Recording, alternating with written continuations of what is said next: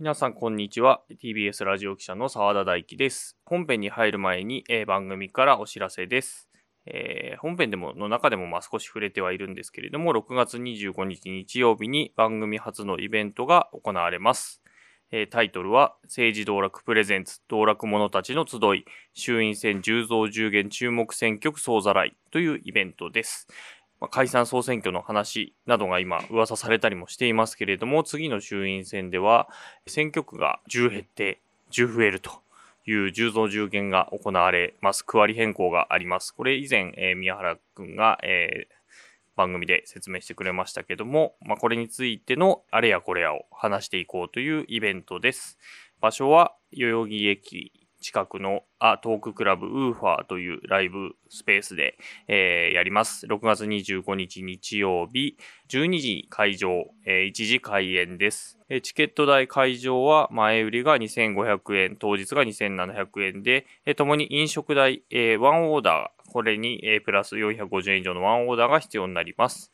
で、えー遠くで来られないという方もいらっしゃると思うので、配信チケットがあります。で、こちらは2000円で販売しています。で、見逃し配信もあるので、リアタイできない方もぜひこちらをお買い求めいただければと思います。えー見逃し配信は7月9日まで結構長い期間、えー見られますので、ぜひこちらもお求めください。詳しくは、アートーククラブウーファーのホームページ、または、えー政治道楽のツイッターにもリンクを貼ってますので、そちらをご覧ください。それでは本編をお楽しみください。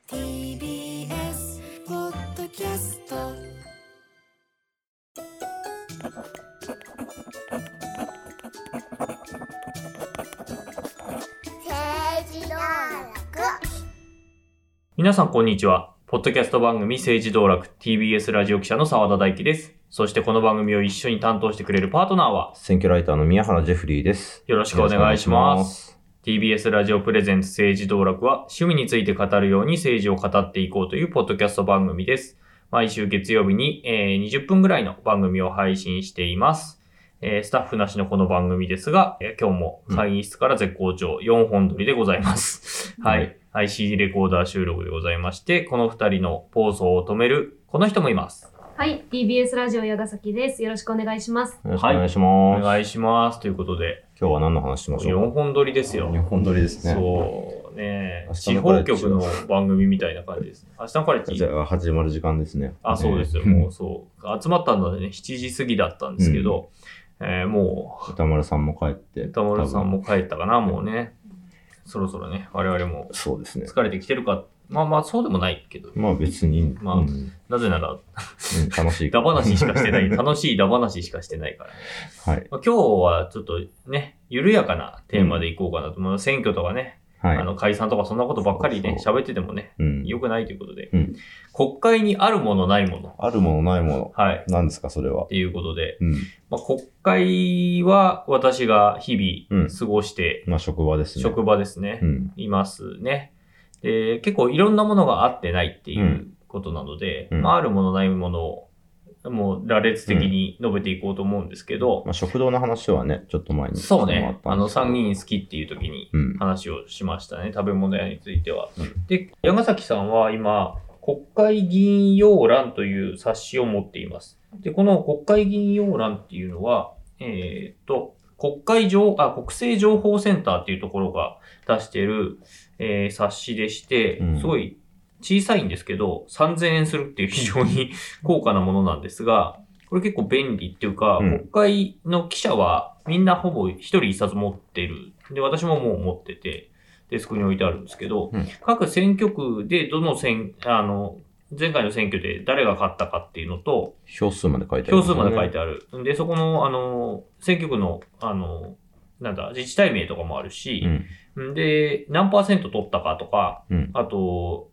比例復活してるしてないとかね、うん。そういうのが書いてあったり、派閥名とか、えっ、と、もちろん政党名、出身地、生年月日、公設秘書の名前まで書いてある、あ秘書の名前書いてあるし、うん事務所の電話番号も書いてあるし、事務所の住所も載ってるしう、んうんうん、あとし、あの、経歴とかもいっぱい載って事るっていう。務所も、東京の事務所と、地元の事務所と。そうそうそうそう。で、あの、事務所も議員会館の何号室まで書いてあるんですよ。う。うんうん。で、事務所のあの、ファックスの番号とかもあるし、っていうような冊子があって、これ非常に便利で、で、なぜが、なぜ便利かっていうと、顔写真が載ってるので、うん。あの、新しい議員、議員になった人でも、あ、この人この顔なんだっていうので結構一致させることができる。うん。ただし、これ結構ベテランの人になると、これいつ撮った写真だよっていうのがね、たまに載ってることがあって、顔と全然違うじゃないかっていうことはあったりはするんですが、まあまあそれもご愛嬌っていうことで、で、この冊子の、えー、に結構、まあ出身者と、あの、出身大学とかね、あの、もう省庁出身だったら省庁の名前とか、あの、職業とかね、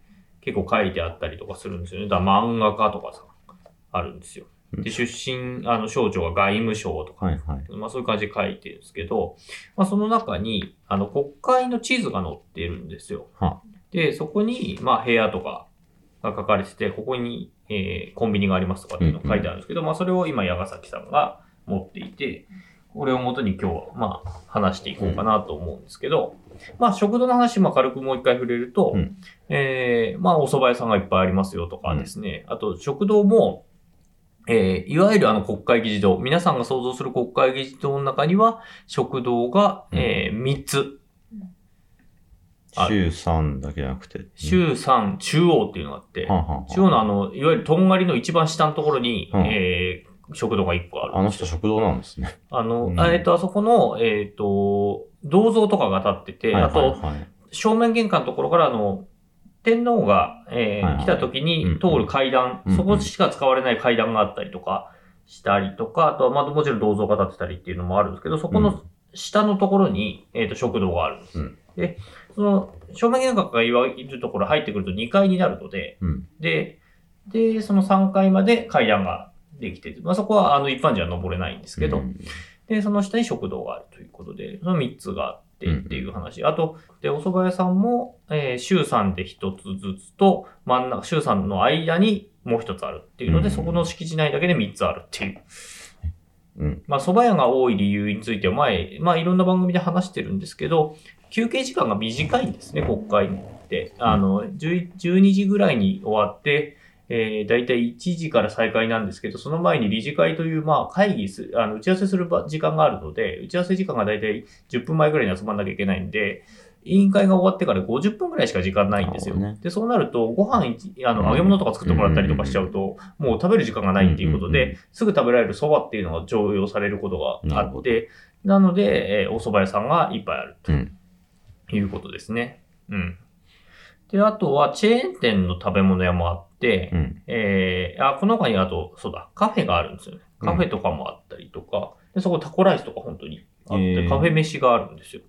があるとこがあったり、あとパスタがメインの、パスタパスタとカレーがメインのカフェがあったりとか、それも週3いろいろある。あと、議員会館っていう会館、はいはいはいあの、議員の執務室がある建物がその近くにあるんですけれども、うんその中にも食堂があると。うん。いうことですね。それぞれで、衆議院第一議員会館、第二議員会館、そして参議院の議員会館という3つの議員会館があるんですけども、それぞれにまあ食堂が1つずうん。つ最低ついてると。で、プラスカフェが1つずつついてるっていう。喫茶店ありますなんだっけエクセルシオールかななんか。いや、えっ、と、タリーズがねタリーズ、か。タリーズがあるんですよ。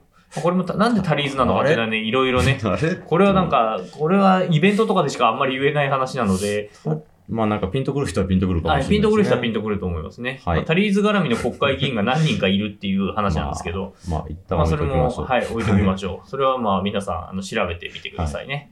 はい。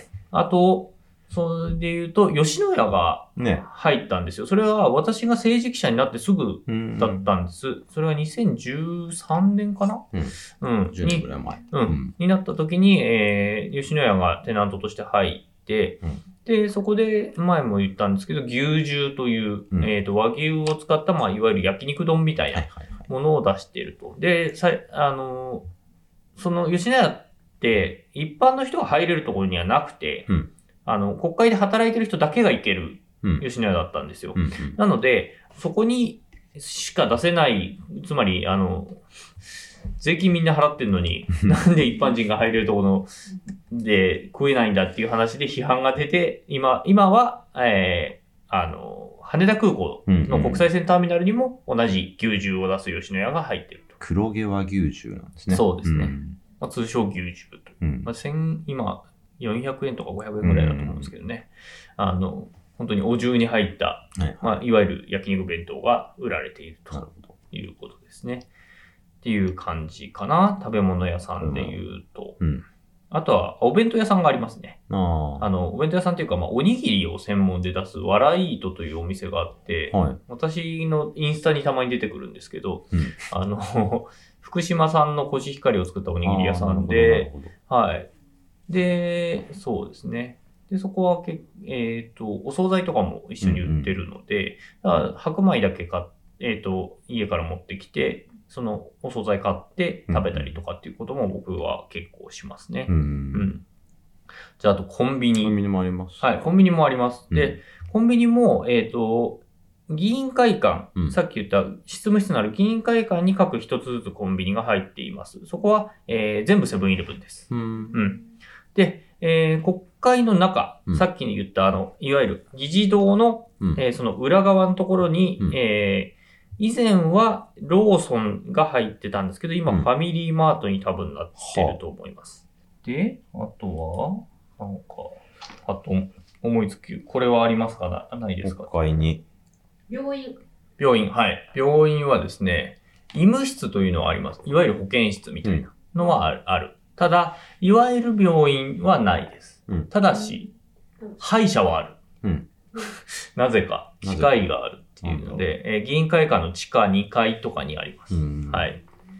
歯医者がある。で、実際そこで治療してる人もいますね。ううんん。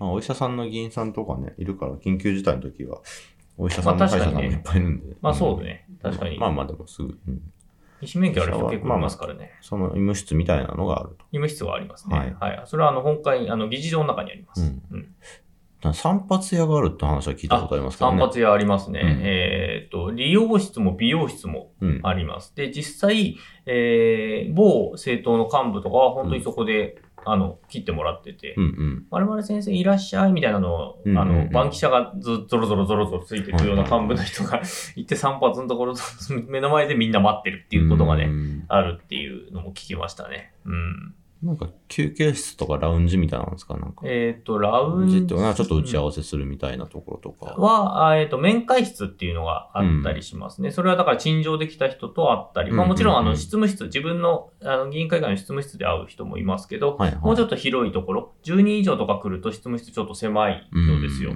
本当に、えっ、と、この会議室ぐらいって言われてもわかんないと思いますけど、10人も入ったら本当狭くなっちゃうようなところが多いので、あの、議員の執務室は。なので、面会室っていうのが別にあって、うん。そこで会えるようにはなってますし、もしその会議をやる場合、よく結構、まあ、院内集会をしたりだとか、あの、特定の団体の記者会見をしたりするっていう時に、その会議室を使う場合があって、うん。まあ、その会議室が別にあります。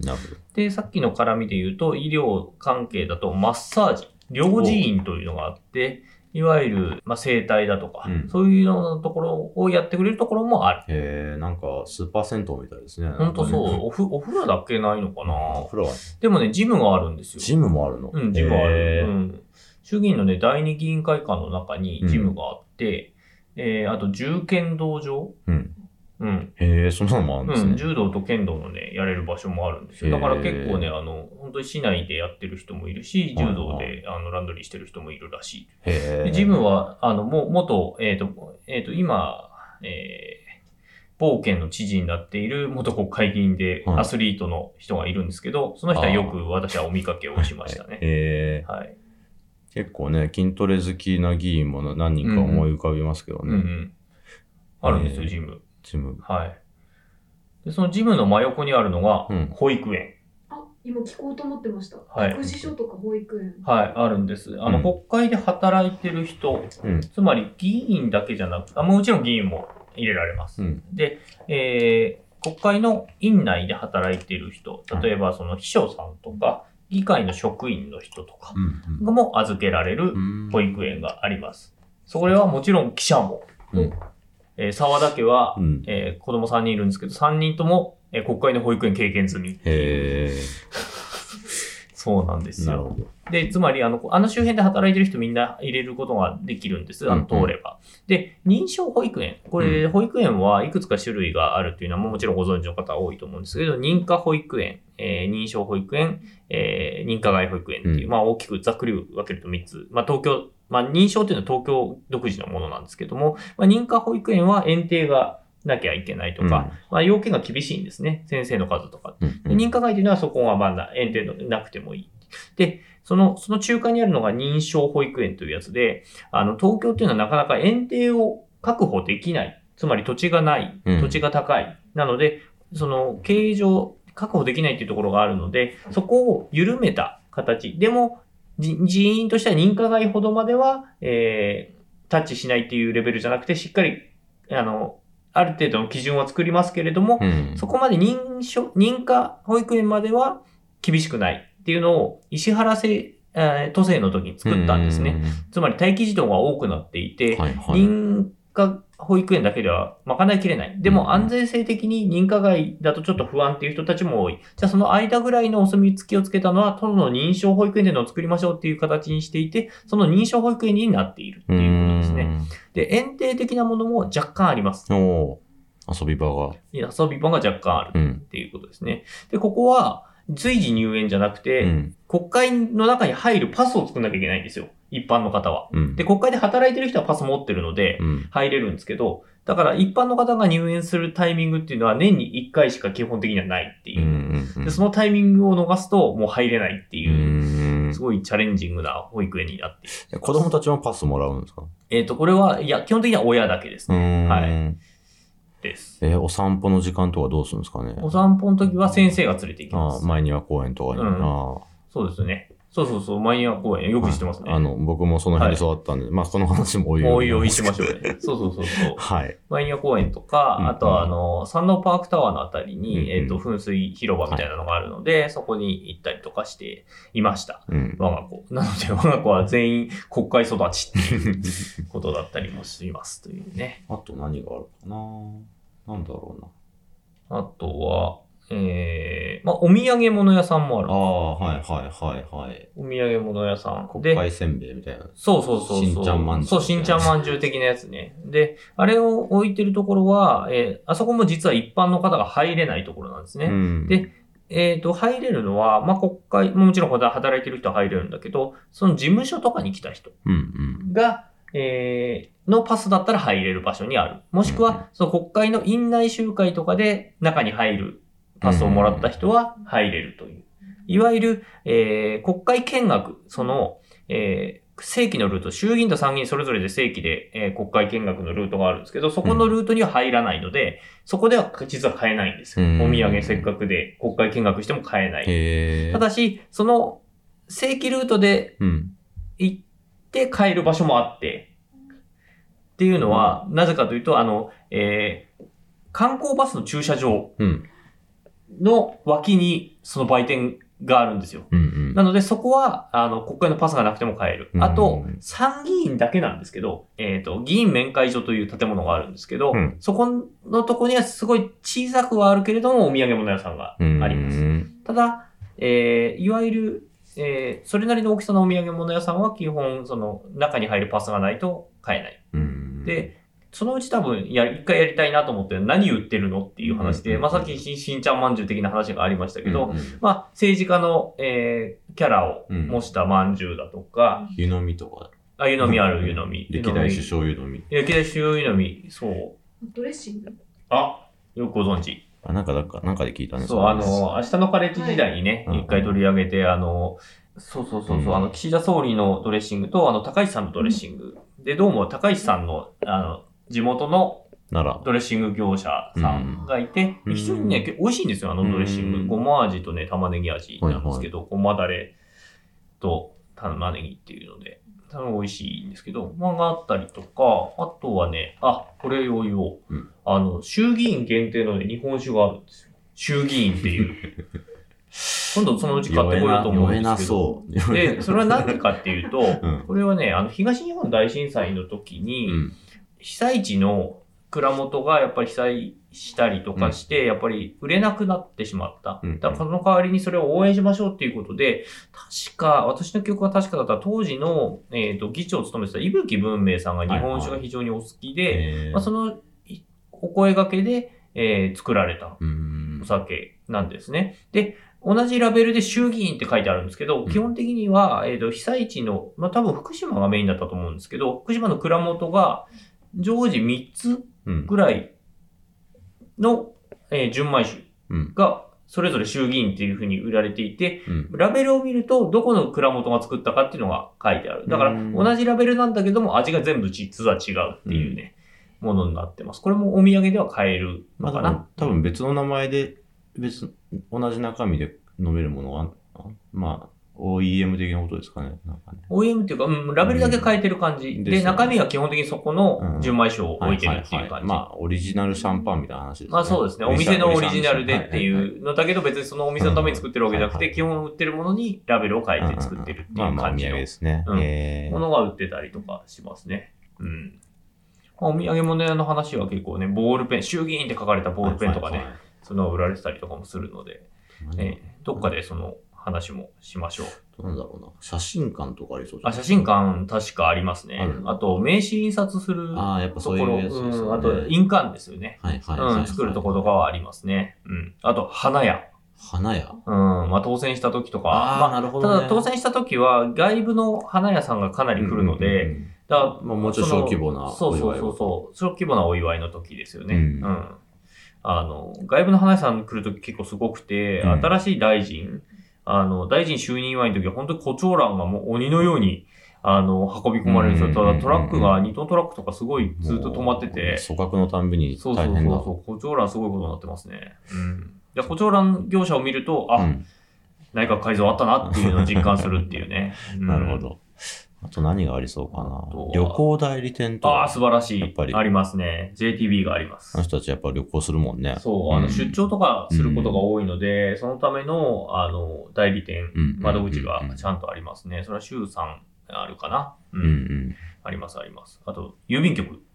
ああ、そうかそうか郵便局は、それも、えっ、と、週3うんうんありますね。あと、銀行です。ああ、なるほど。さあ、ここで問題です。銀行、えーうん国会内に入っている銀行はある一つの銀行です。うん。何銀行？多分ね、矢ヶ崎さん先に。あ、押してもいいですよ。三菱あ、三菱ね。UFJ はいあ違いました理想なんじゃない？なんでかは覚えてないそう。なぜかわかんないんですけどね、りそな銀行なんですよ。ね。支店が。リスナーって元々何だったんだっけな？なんかと、さその辺探っていけばわかんない埼かな。玉、埼玉銀行とね、えっ、と、朝日銀行だから、えー、何系だ？これもうクイズ品質ですね。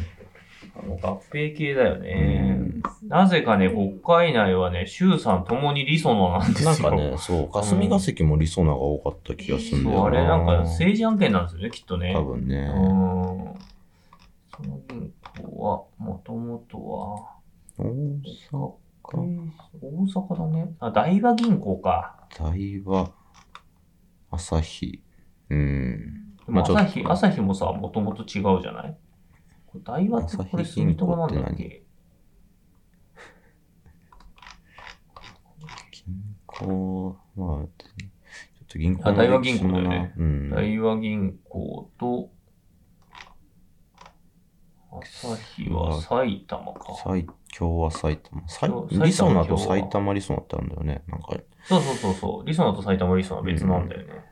まあちょっと、多分昔は何だそうそうだ昔の流れなんですよね、きっと多分ね。リソナ以前はそこの ATM、ATM じゃないか。うんが何だったのかとかっていうのをちょっとね、うん。調べていくとあれ、うん。そのそうなんです。国会便欄のバックナンバーとかを見ると、洋欄か。うんはい。はい銀行があった。郵便局があったはい。銀行があるの ?ATM じゃなくて銀行があるの？銀行あります。窓口あります。うん。?ATM は ATM もある。ATM は、いや、リソナのみ。。なんもそううなんだ。ん。銀行はリソナのみ。なるほど。まあもちろんセブン銀行はね、ありますけど。そうかはい。そうですね。あと、クリーニング屋さん。ああ、なるほど。はい。無衆議院の議員会館の中にありますね。あと、靴屋さん。うん。これもあります。なるほどね。はい。もう大概のことはだから、国会内はできるっていうか、泊まること以外はほぼできると思っていいかなっていなるほどう感じはしますね。うん。たまにあのね、催事とかでカバン売ってたりとかもするし。へえ。うん。催事コーナーがある。催事コーナーある。うん。だからね、たまに、えっと、和菓子を売りに来たりとかうん。あるし、あと震災の前後の時は、被災地のね、物産品売ったりとかするんですよう。んあと洋服売ってたりとかもする時もある。それは、だ、どこが、だかまあそれもね、謎なら、んです事よね。務局がうんそういう場所を仕切ったりとかしてるのかうな。ん。で、催事コーナーはね、えっ、と、議員会館の食堂の入り口のところに催事コーナーがあったりとへか、ーあとはそのさっき言ったあの中庭のところに、うんあの、空き店舗みたいになってるところを催事的に使ってて、うんうん。うん。本当に、えっ、と、不満重売ってたりとかする。たまに。あ、あと忘れてた。本屋さんね。あ本屋さんう本屋さんあります。前2店舗あったんですけど、今1店舗だけで、やっぱり政治本がね、すげえ充実してるんですよ。うんで、安倍さんの、あの、回顧録が前に出たんですけど、それも発売日よりね、前にね、平積みになってましたね。えーやっぱ早いですよ。三省堂ですか？三省う堂ん。えっとね、なんだっけな。成文堂だったかな。成文堂か。うん。成文堂ですね。成文堂うん。なる、なる分、はいはいはいなるに分に堂ですね。ちなみに澤田さんの本は、ありました。ありましたありました。はい。私の、えやっぱちゃんと監ラ視されジオ報道の現場から声を上げる声を届けるはね、平積みでした。おおーちゃんと監視されてるね、でちゃんと、ちゃんと売り切れました。はい。しっかりありがたい。サイン、サインしとけばよかった。ね、本当にね、僕の本ですみたいな。実でも僕、憲法用にね、そこで一冊買ったことありますよ。なるほど。そんな感じですかね。うん。本当政治本めちゃめちゃ充実です。うんうんうん。だたまに本当買い行きます、私、あの政治家本。うん。なるほど。そう。だから、入ってる業者が変わると結構変わるっていうので、まあさっきコンビニがね、変わったって言いましたけど、あの食堂も業者が変わることによってメニューとか大幅に変わったりとか、うんうんそれまでスタンプカード使えたのに使えなくなったりとかっていうのがあったりは結構しますよね。で、さっきのお土産屋さんにしろ、まあ、食堂にしろ、中に入るのは一般の方はできないので、うん私は記者証というものがここにあるんですけど、うん。この記者、えー国会って書かれた記者証があって、これをかざして、かつ、これだけでは入れなくて、うんこれプラスバッジ、入校用の記章って言われるバッジがあって、その両方がないと入れないんうですよ。ん。一般の、その、見学コースの場合は、うん。本当に中に入まあとこれと、申し込みいらなくて、当日行けば土日も関係なく、うん。ほぼ年末年始以外はほぼ入れるんですけど、で、1時間ぐらいの見学コースがあって、うん。本会議場を見たりだとか、っていうことができます。これは、だから、院内の A 士さんという、うん。まあ、いわゆる警備を担当している人たちが案内してくれて、えー。議員の紹介とかいらないんですうん、いね。らないです。あの、うん。見学はもうそのまま行けるので、夏休みとか普通に行けちゃいます。うんうん。で、プラスアルファでさっき言ったその議員の紹介がいる場合っていうのがあって、うん。あの、中の見学を、その議員事務所案内で入る場合っていうのがあって、うん。それは各、まあ、地元の議員の事務所に国会見学したいんですがっていうと、やってくれるところが多いです。うん。うん。でえーその時に、あ、食堂食べたいですとか、お土産物屋も見たいですって言っておくと、うんそこを案内してくれる場合があります。なるほど。ただ実費ですけどね。うんうんあの、で、国会、国会弁当みたいなのがあったりとか、国会カレーがあったりとか、あ国会ラーメンがあったりっていう、まあそこでしかないものがあったりもするので、まあそういうのを食べたいって時は、まあそこを言ってみて、OK ってなれば、えー、いけるということになりますね。あとなんだ、図書室もあるっってあ、そうそう、図書館が、あの、国会図書館って皆さん聞いたことあると思いますけど、国立国会図書館、まあ日本にあるますべての本がうん所蔵されている本な、図書館があるんですけど、まあ、それは国会の外側にあるんですね。あの、えっ、と、道一本挟んだ、えー参議院から道一本挟んだところに国会、国立国会図書館っていうのがあって、まあ、そこはもう一般の方も、あの、カードを作れば入れますので、今コロ、コロナの時はね、うん。あの、入れなかったんだけど、そう予約制だったんねそういう予約制だったんだけど、今入れるんですけど、その他に、あ、宮原さん持ってる？国会国会図書館あるね。国会図書館はね、結構ね、あ、ありますね。すぐすぐ作れるんですけどそれありますこれそれ作れるやつですね。それ僕も持ってます。それは、で、これは私が写持ってる真撮っといてもらおう。うん。国立国会図書館ちょっと、うん。国会文館、図書館かっこ議事堂内図書館っていうのがあるんです。なんか、で、国立国会図書館はまあ全ての日本の本とか、まああと、大学の企業とかも入ってるんですよね、あそこうね。んだからうん論文か論文書くときには結構ね、あそこに当たりに行って、副写をお願いしてうん、あの、参考にする。でしあまり世の中に出回ってないあの論文とかもうん入ってたりするので、結構研究者にとっては必須の場所なんですけど、あの、国会、国立国会図書館文館というのはですね、国会議事堂のあの、いわゆる三角屋根ありますよね。あそこのところにあるんですよ。えあの上のところに。うんへえ。あそこが、あの、あそこの一番、その、ギザギザになってるところのちょうど下ぐらいのところに、えっ、と、図書室が、いわゆる図書室っぽい図書室があって、うんうん。で、そこは結構直近の雑誌とかは、かなりバックナンバーされている、うん。ところになります。だからそこはたまに、えー国会閉まってるタイミング、うんつまりあの、閉会中とかは、えー私とか行って資料読んだりとか、雑誌読んだりとかしてますね。開花はあるんですか？ん？開花は開花あります開花あります。開花どんな本が？開花は、えっ、と、まあ、いわゆる政治本が多いですね。うんうん。政治の、特にまあ実務的なうん。本、法律系の本とか、まあそういったところが多い。まあ、はいはい。まあもちろんあそこそんな広くはないので、うん。えーそこまでうんうん。所蔵はしてないけど、あとまあうんうん。百科事典っぽいやつもあったし、あー。経済系の、うん、本とかもあったように、小説とかはさすがになかった気がしますが、はい。っていう感じですね。だからあと、政治関係の雑誌は結構充実してるので、あまりその、いわゆる一般の本屋さんにないような本とかも、うんうんそこまで行けばすぐ読めるということで、そこの、速報的にその記事が出ましたっていうのがあったら、もうそこにダーって行って、うんえー読む。あるいは、うんまあ、複写させてもらうっていうことは普通にあるかなっていうふうに思いますね。でここはもう、本当に中で働いている人向けの図書室的な感じですね。あんまり使ってる人いないかも。なるほど。うん。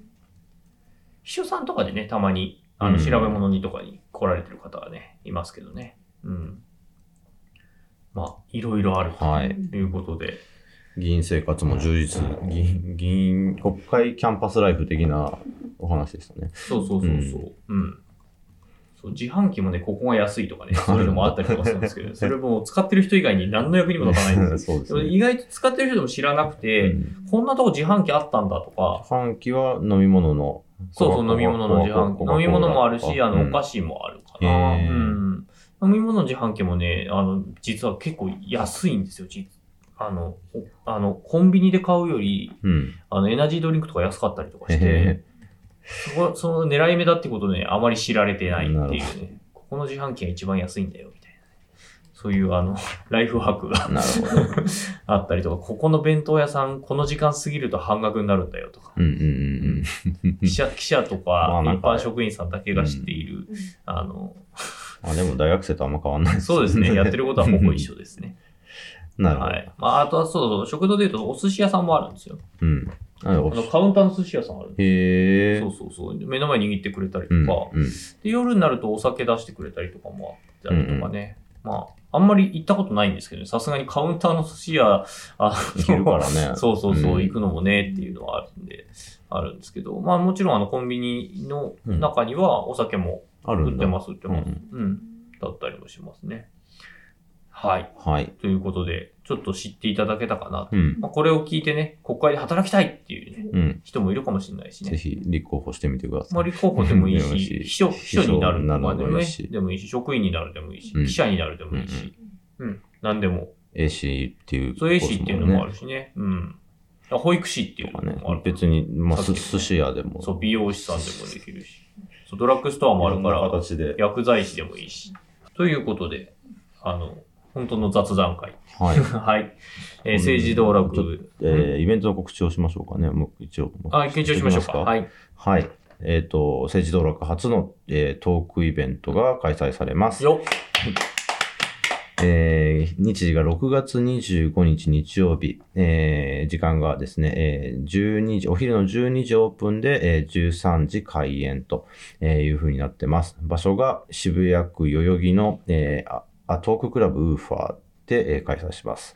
出演は、え3人、この3人ですね。沢田さん、宮原と矢ヶ崎さんが。はい。で、えー配信も予定してます。で、えーチケット代等々、えーあとは正式タイトル等については追って、えー告知したいと思いますので、ぜひ皆さんお運びください。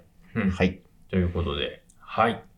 政治道楽ではうん皆さんの感想をお待ちしています。ツイッターではハッシュタグせ、カタカナで政治道楽でつぶやいてください。えー、あとメールですね。えー、アドレスは sd-tbsradio.tbs.co.jp sd-tbsradio.tbs.co.jp です。ということで、政治道楽、今回はこの辺で、ここまでのお相手は TBS ラジオ記者の澤田大樹と、選挙ライターの宮原ジェフリーと、TBS ラジオ矢ヶ崎でした。それでは、さようなら。また来週。